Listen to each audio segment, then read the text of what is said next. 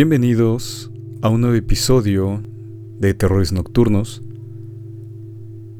En esta ocasión no vamos a presentar un relato, sino que vamos a, a comentar, a emitir un comentario sobre otro libro, otro libro de, en tanto temática esotérica, ocultista, que se llama El plano astral, su escenario, habitantes y fenómenos, escrito por Charles Webster Leadbeater.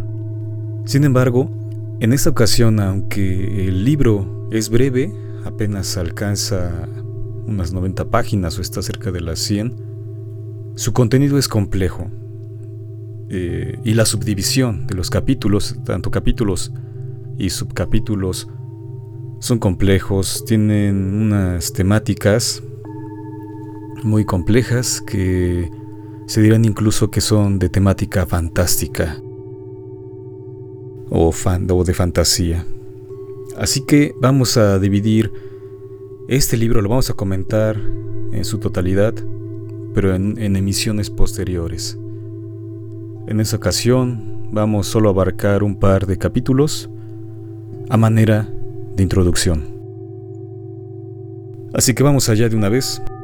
Yo soy Jorge Torrealta y les agradezco a todos por estar escuchándonos, por escucharnos, en donde sea que se encuentren. Gracias y hasta pronto.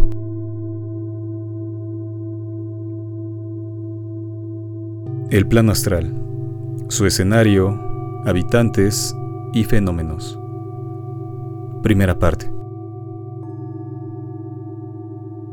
El universo, que muchos científicos afirman en expansión y con cualidades de eternidad, estaría compuesto por siete planos, a saber, del más denso al más sutil, físico, astral, mental, búdico, nirvánico, monádico y ádico. Así lo afirmó Charles Webster Leadbeater miembro de la Sociedad Teosófica, que se ocupó de difundir este conocimiento por el mundo. El libro El plano astral, su escenario, habitantes y fenómenos está conformado por nueve apartados. Introducción, escenario, habitantes humanos de plano astral, habitantes humanos muertos, habitantes no humanos, habitantes artificiales, fenómenos, conclusión y acerca del autor.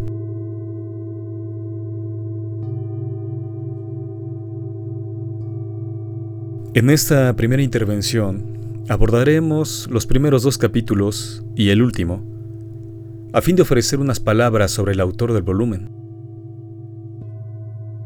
Charles Webster Leadbeater nació el 16 de febrero de 1854 en Stockport, Cheshire, Inglaterra aunque también se le atribuye que nació un 17 de febrero de 1847. Afecto a fenómenos psíquicos, a sus 29 años entró en contacto con el señor A.P. Sinnett, vicepresidente de la Sociedad Teosófica, una organización o fraternidad internacional fundada en 1875 y relacionada con la teosofía. Según la cofundadora y figura de referencia del movimiento, Elena Blavatsky, se trataría de una sociedad para la búsqueda de la sabiduría divina, sabiduría oculta o espiritual. En 1883, Charles Webster se convirtió en un miembro de la citada organización, de cuya experiencia publicó el libro titulado Cómo la teosofía vino a mí. Entre los objetivos del citado gremio destaca explorar los misterios ocultos de la naturaleza y los poderes latentes del hombre, sobre lo cual la Fundación cree que la filosofía oriental está en posición de esclarecer. Respecto de la organización a la que nos hemos referido, el texto explica que, cito, los fundadores de la sociedad habían proclamado que la creación de la Sociedad Teosófica en 1875 había sido estimulada por los maestros de sabiduría, quienes continuaban interesados en ella y ocasionalmente se comunicaban con unos pocos de sus miembros. Se decía que estos maestros de sabiduría conformaban una hermandad unida que estaba integrada por todos aquellos quienes habiendo completado las experiencias de seres humanos a través de muchas vidas y habiendo entrado en un estado evolutivo superior al humano, aún permanecían para ayudar a la humanidad, principalmente por medio de influencias invisibles e internas. Fin de la cita. Con los conocimientos que obtuvo de la citada sociedad, Webster Leadbeater publicó los libros La ciencia de los sacramentos, una descripción del lado interior de la fe cristiana, como él, siendo clarividente, la percibía, y el lado oculto de las festividades cristianas, una recopilación de sermones y discursos a propósito del tema.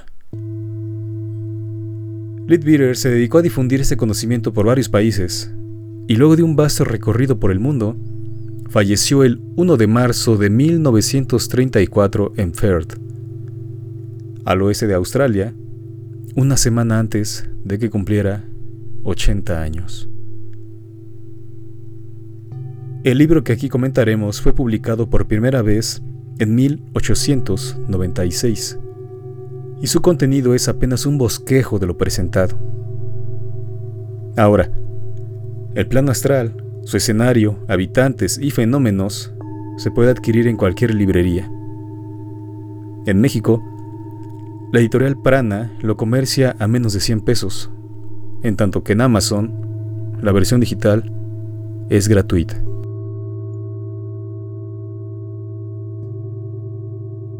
Introducción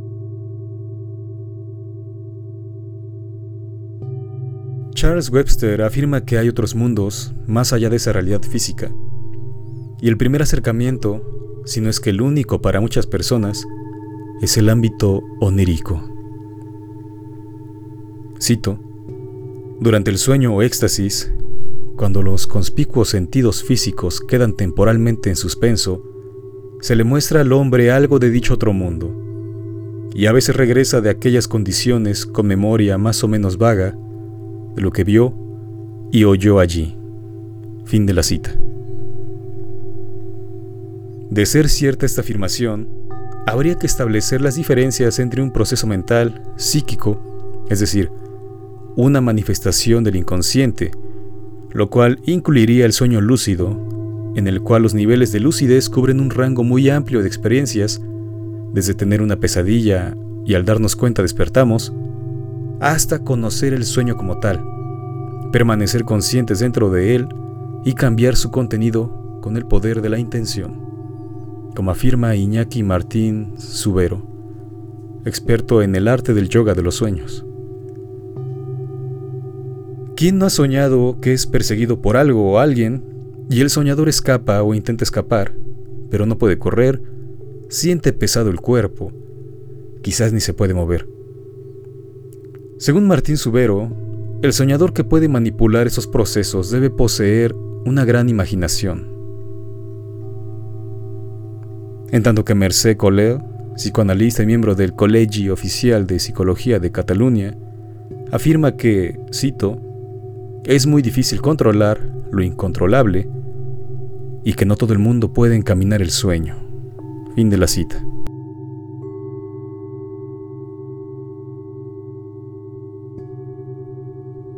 Por otra parte, el viaje astral, como su nombre lo dice, supone la movilización, en este caso, de la mente y el espíritu a otro mundo, el cual está estructurado con reglas o leyes imposibles en el plano físico, aunque el medio o camino que conduce a este plano es el onírico.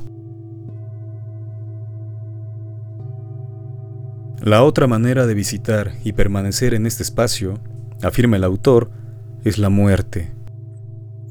Cito, cuando en el cambio llamado muerte desecha el hombre completamente el cuerpo físico, pasa a dicho mundo invisible y allí vive durante los siglos que transcurren entre sus encarnaciones en el mundo físico. Fin de la cita. No obstante, este sería el último nivel experiencial del espíritu, ya que lo inmediato tras la finitud de la carne es el Hades de los griegos, el purgatorio para los católicos o el plano astral para los ocultistas.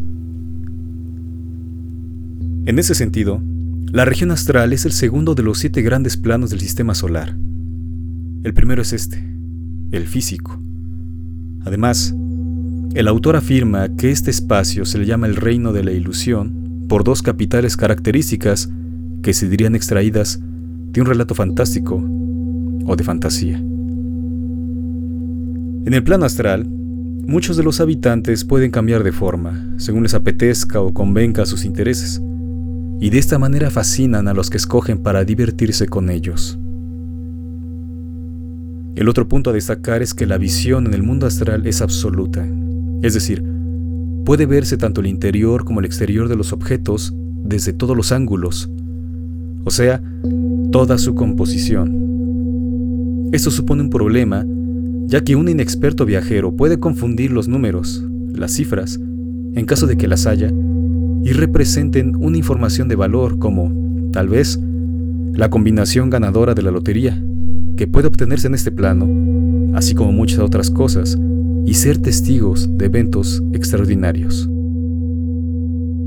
No obstante, para ello se debe agudizar la visión pues según refiere el texto, se transfiere de uno a otro plano el recuerdo de lo que se vio, y para ello es menester transportar ininterrumpidamente la conciencia del plano físico al astral y del astral al devachánico, que es otra denominación del plano mental, y regresar sin cambio de conciencia al mundo físico.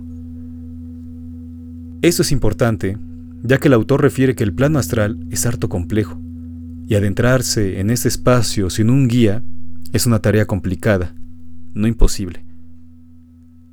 Hasta este punto, Charles Webster no presenta una definición de guía, sino apenas un esbozo, una idea general, alguien que muestra el camino que conduce a tal destino, solo eso. En realidad, no hay puntualizaciones de nada, sino solo advertencias, imágenes generales. Y esto es adecuado ya que recién introduce al lector. Conforme avancen los capítulos, las descripciones son detalladas, aunque no amplificadas o específicas.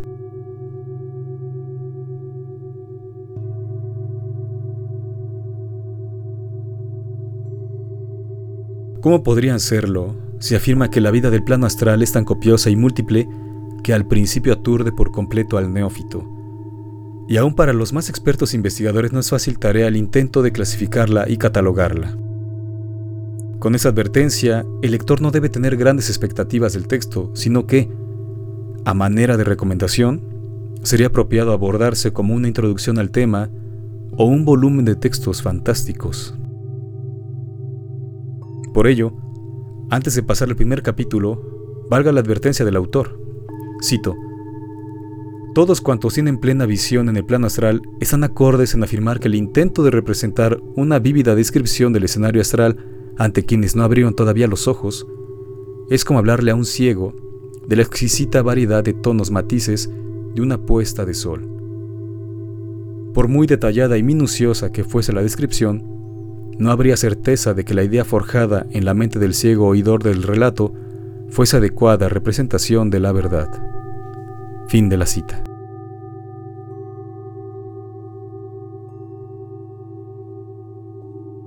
El escenario. Capítulo 2. Retomemos esta afirmación. El universo, que muchos científicos afirman en expansión y con cualidades de eternidad, estaría compuesto por siete planos, a saber, del más denso al más sutil, físico, astral, mental, búdico, nirvánico, monádico y ádico.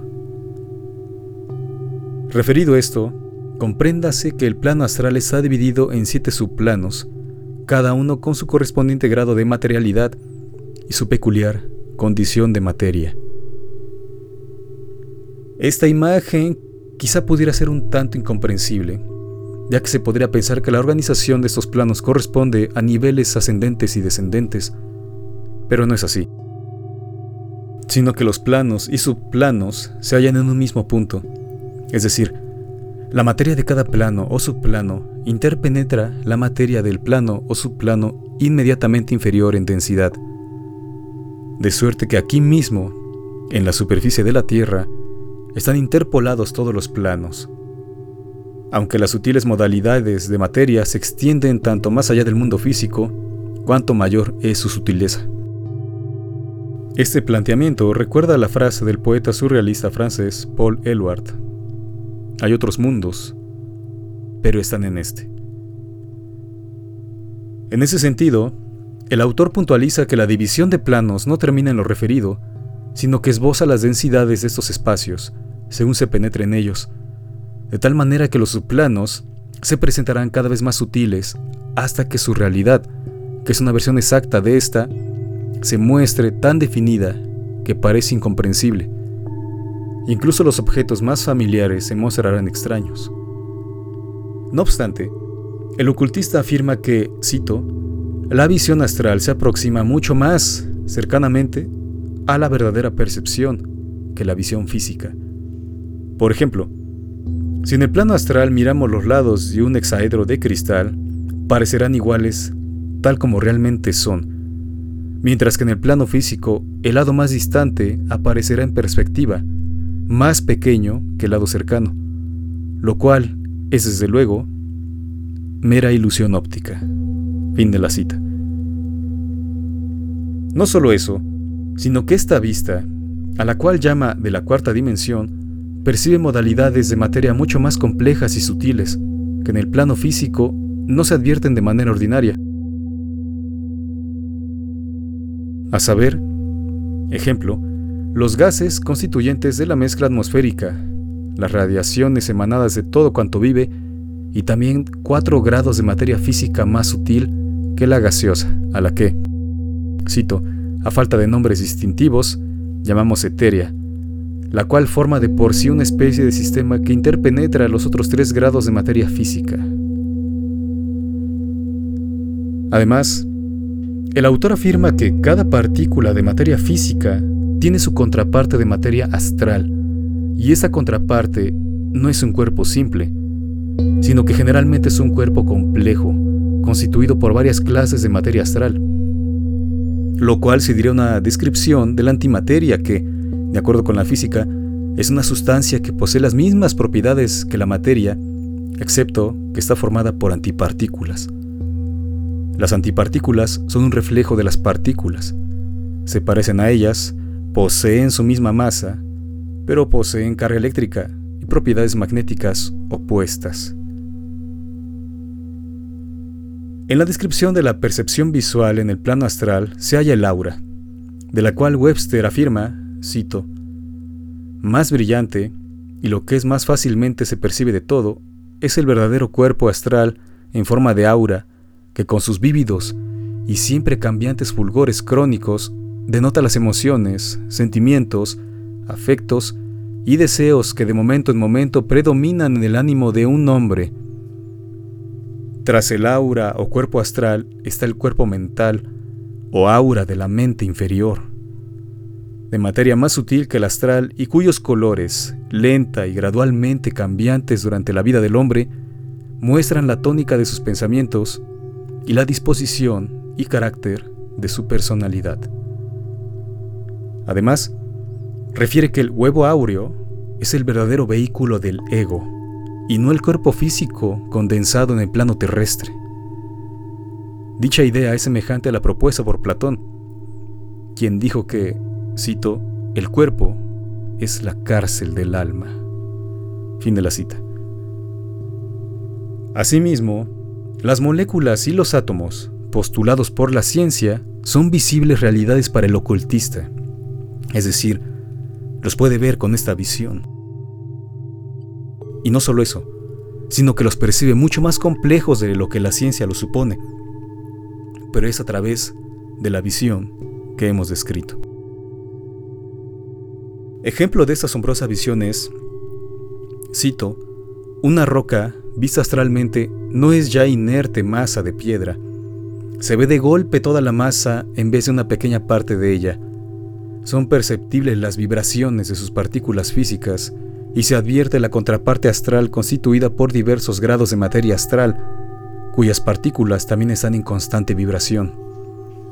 Además, se ve cómo la vida universal circula por la masa y de ella irradia formando un aura de poca variedad y corta extensión, y como lo interpenetra, siempre activa y fluctuante la esencia elemental. Desde luego que las complicaciones son más numerosas en los reinos vegetal, animal y humano.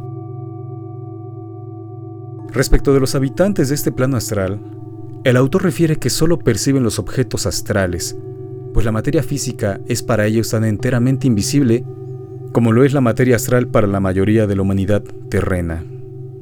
Solo ven la contraparte astral de los objetos físicos y esta distinción, aunque parezca insignificante, es muy esencial para la completa comprensión del asunto. En ese sentido, entiéndase que es difícil observar o ser observados por seres de dicho mundo. Por lo tanto, los encuentros que tantas personas han descrito se dirían imposibles o posibles en tanto una corrupción de la psique o estado de ánimo, incluso influido por diversas sustancias que alteran la percepción de la realidad.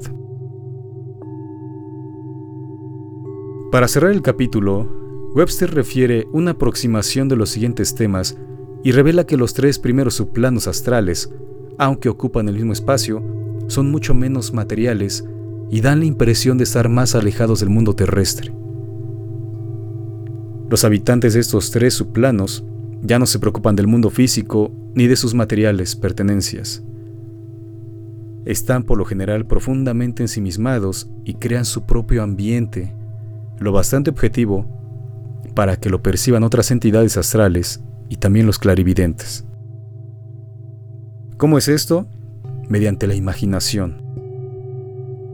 A este lugar, aquellos que han visitado su cartografía le llaman tierra de verano o país estival. Es aquí donde radican lo que la gente llama de manera vulgar espíritus, quienes constituyen con la imaginación sus temporarias casas, escuelas y ciudades por el momento de entera realidad, aunque el clarividente no las percibe tan bellas como a sus complacidos creadores les parece. Sin embargo, hay algunas de estas imaginarias creaciones de la mente, lo bastante hermosas para que quien no conozca nada mejor se recree paseando por bosques y montañas, huertos y jardines y por las orillas de apacibles lagos, de mucha mayor amenidad que cuando se ve en el mundo físico, pues cada cual puede formarse su ambiente a medida del poder de su fantasía. Quedaría incompleta la descripción del escenario astral si no mencionáramos lo inapropiadamente llamado registros en la luz astral o registros acásicos, de cuyo tema hemos dedicado un comentario respecto del libro La sabiduría infinita de los registros acásicos de Lisa Barnett. Estos registros, o anales, o archivos, o recuerdos, son de rigor una especie de materialización de la memoria de Dios, una vívida representación fotográfica de todo cuanto ha sucedido, pero están permanentemente impresos en un nivel muy superior al astral y se reflejan más o menos espasmódicamente en el plano astral. De suerte que quien no tenga visión superior al astral solo podrá obtener de los registros o archivos informes y datos incompletos, y desconectados en vez de una narración coherente. Con todo, estas representaciones de los sucesos pasados se reproducen constantemente en el plano astral y forman una parte muy interesante del ambiente del investigador.